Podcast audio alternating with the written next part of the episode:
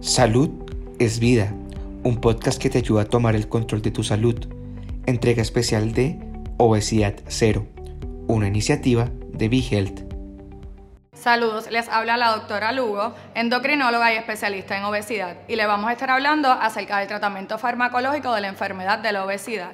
Cuando consideramos tratamiento farmacológico para tratar lo que es la enfermedad de la obesidad, lo consideramos luego de que el paciente está seis meses en cambios en estilos de vida. ¿A qué nos referimos con esto? Nos referimos con lo que viene siendo la nutrición y hacer ejercicio. Y el paciente debe haber estado seis meses al menos en cambio en estilos de vida y no haber bajado una libra semanal durante este periodo. Entonces podríamos considerar el tratamiento farmacológico.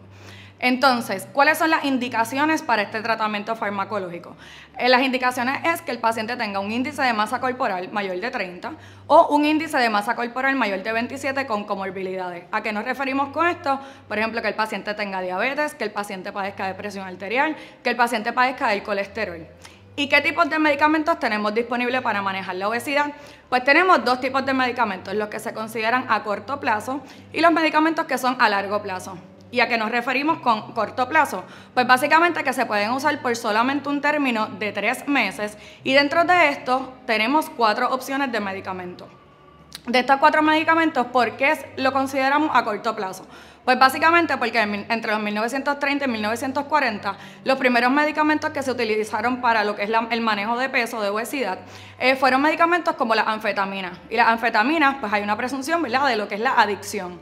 Por lo tanto, estos medicamentos se entendieron que son simpatomiméticos, pero se entendieron como si fueran anfetaminas y por lo mismo se dio solamente un término de tres meses, que es nuestro problema porque cuando estamos hablando de obesidad estamos hablando de una enfermedad crónica a largo plazo. Por lo tanto, necesitamos tratamiento a largo plazo. Y hablando de esto, ¿a qué me refiero con largo plazo? Pues básicamente que el paciente puede estar utilizando el medicamento más de, más de tres meses, más de 12 semanas. ¿Y qué medicamentos tenemos disponibles? En esto? Pues tenemos seis medicamentos. O sea que el total de medicamentos que tenemos para manejar lo que es la, la enfermedad de la obesidad como tal son 10 medicamentos al menos. En el 2023 esperamos tener un séptimo medicamento a largo plazo, pero todavía está por tratar, está, ¿verdad? Todavía no ha salido. ¿Qué metas entonces queremos tratar, queremos lograr con el tratamiento farmacológico? Básicamente lo que queremos tratar es que el paciente me baje de un 5 a un 10% del peso donde comenzó el paciente. ¿Y por qué un 5 a un 10%? Pues porque se ha visto en la data que ha habido resolución y hasta mejoría en condiciones como lo que es la diabetes, la presión arterial, el colesterol, infertilidad, síndrome de ovarios poliquísticos, la apnea obstructiva del sueño. Y al ver mejoría en estas condiciones metabólicas, esa es la razón por la cual deseamos que sea de un 5 a un 10%. Entonces, ¿se podrían utilizar combinaciones de medicamentos para bajar de peso? Pues realmente es algo que se, se utilizaría off-label. ¿Por qué? Porque cuando los pacientes están en, medicamentos para bajar de peso, se utiliza un medicamento y la, no está aprobado por la FDA tener dos pacientes en dos medicamentos para bajar de peso. ¿A qué me refiero con el término off-label? Pues que el medicamento se está utilizando o para otra condición que no fue aprobada por la FDA o que no tiene una aprobación por la FDA para lo que lo estamos utilizando.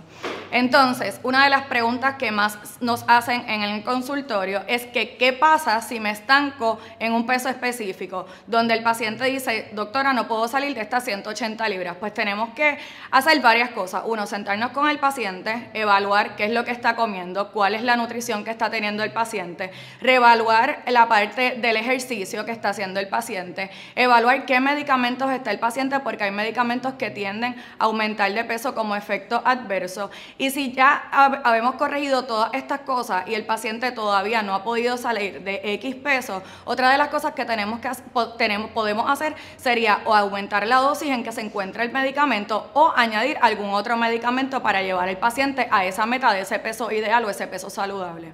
Entonces, otra de las preguntas ¿verdad? Que, nos hacemos, que nos hacen mucho es si se puede utilizar el tratamiento farmacológico después de una cirugía bariátrica. Y en efecto, sí, sí se puede utilizar. Nosotros como endocrinólogos y especialistas en obesidad vemos muchos pacientes cuando, ¿verdad? Para poderlos atender, para darle el clearance como tal de lo que es la cirugía de la bariátrica. Y es bien importante evaluar estos pacientes luego de lo que viene siendo la cirugía para ver que estos pacientes vayan bajando de peso adecuadamente, porque si el paciente llega a un momento donde no ha podido bajar de peso o se estanca en ese peso, podríamos utilizar varios medicamentos.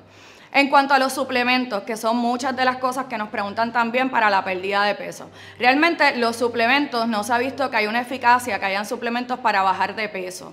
En cuanto a los suplementos, no están aprobados por la FDA. Los suplementos no sabemos, ¿verdad? No son puros, no sabemos qué contienen. Muchos de estos suplementos que se utilizan para la pérdida de peso son suplementos que tienen extractos de tiroides, que tienen medicamentos que fueron retirados por algún efecto adverso, ya sea eh, eventos cardiovasculares hasta muerte en el pasado, pero esto no se sabe y entonces son, son suplementos que podrían afectar más que beneficiar al paciente. Para concluir, quiero invitarlos a que tengan una evaluación con un médico especialista en manejo de obesidad para que tengan un tratamiento individualizado y una evaluación completa y segura para el manejo de lo que viene siendo la enfermedad de la obesidad. Muchas gracias.